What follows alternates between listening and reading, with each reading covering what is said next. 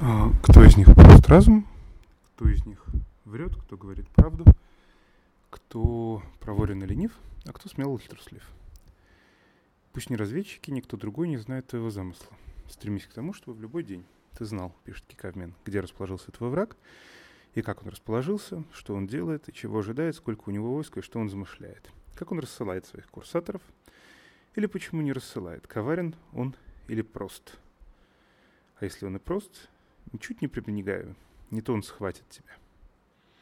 Старайся одолеть врага, считая его коварным и искусным.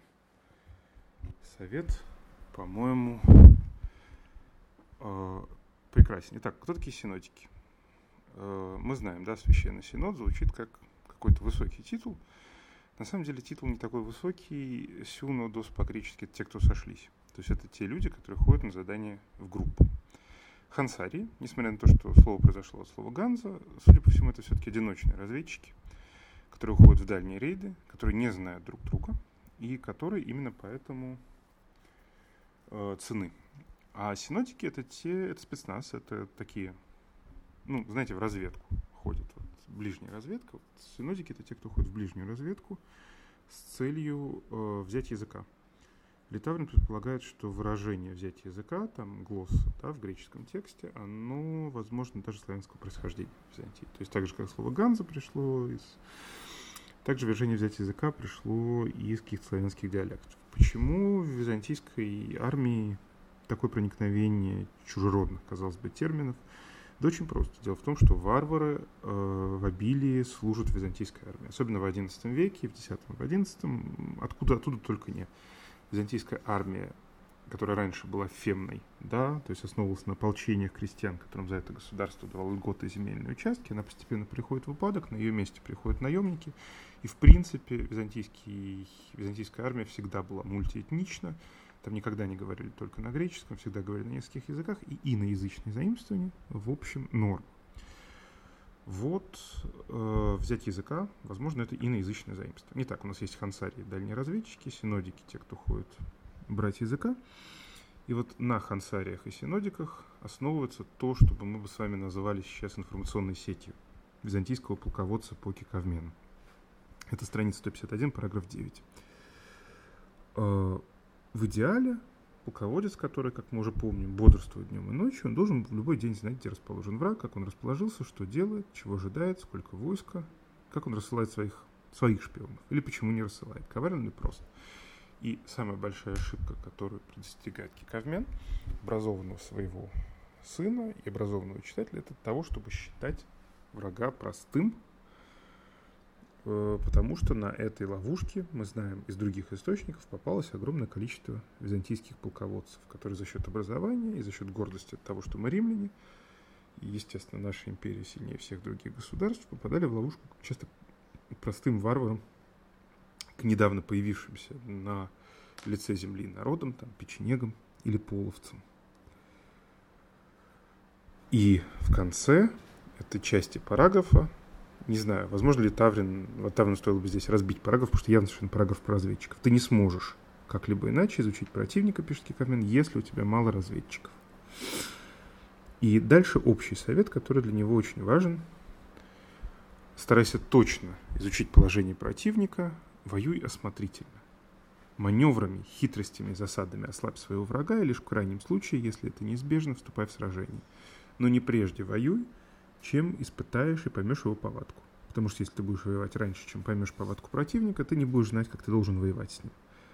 А если повернешь назад, трусость точно вселится в войско, и будешь ты продвигаться боязнью страха. Если же выпадет тебе удачный день,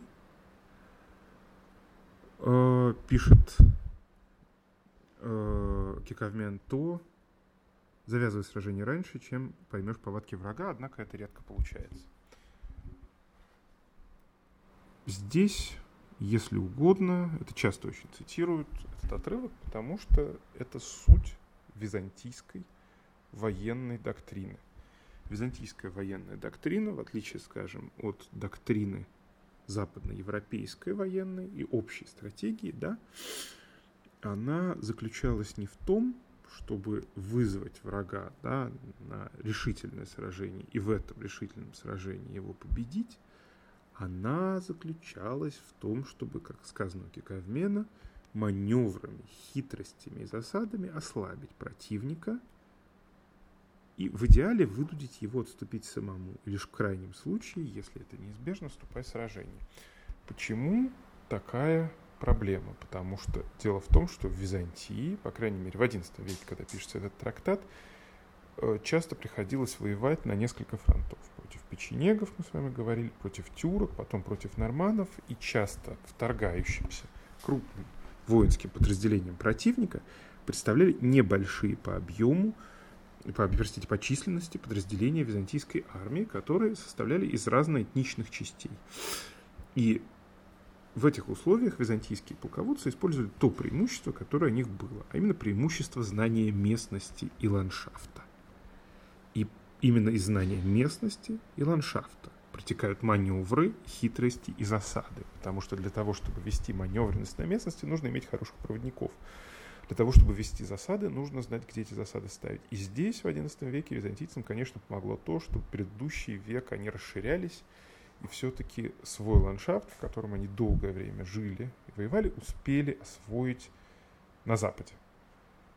Э, а именно на территории современной Греции. Это привело к тому, что ни печенеги, ни норманы, в общем, в глубину византийской территории, кроме того, одного десятилетия, проникнуть не смогли. А вот на востоке, мы не знаем, воевал ли Кикавмен на востоке, возможно, воевал, но хотя, по-моему, вряд ли.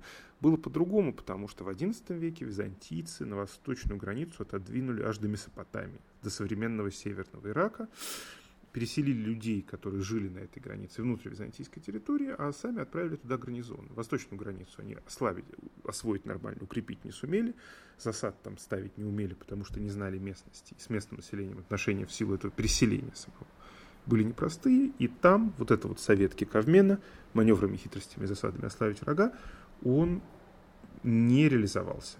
И тюрки-сельджуки, как мы с вами уже знаем, в серии набегов прорвали византийскую границу, дошли до Восточной Малой Азии и в 1071 году в битве при Манцикерте э, на голову разбили Романа Диогена и основную византийскую армию, что, положило, что вызвало в свою очередь э, достаточно длительный период гражданских войн Византии.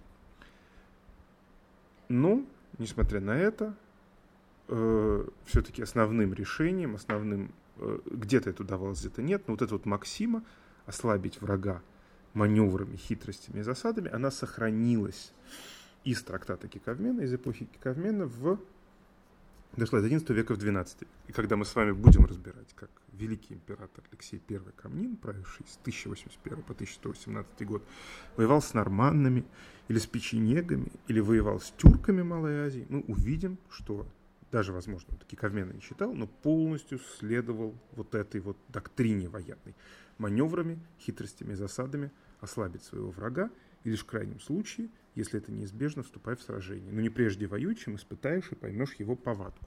Про повадку это тоже очень важно, потому что византийская держава, будучи империей, одной из самых долгоживущих, а в XI веке самым долгоживущим государством мира – она накопила за долгое время э, описание того, как воюют разные народы и какие приемы они используют. Все эти описания, они были сведены в трактаты, в тактике, так называемые тактиконы, э, в тактику Льва и в стратегикон Маврики. Оба эти трактата были известны Киковмену, и когда он говорит э, про знание повадок, он говорит о том, что надо действительно сопоставлять то, что ты видишь, с тем, что ты уже знаешь. Иными словами, у византийских полководцев в XI веке, по крайней мере на Балканах, было не только знание местности, хорошие проводники и разведчики Хансарии, но у них еще была и база данных.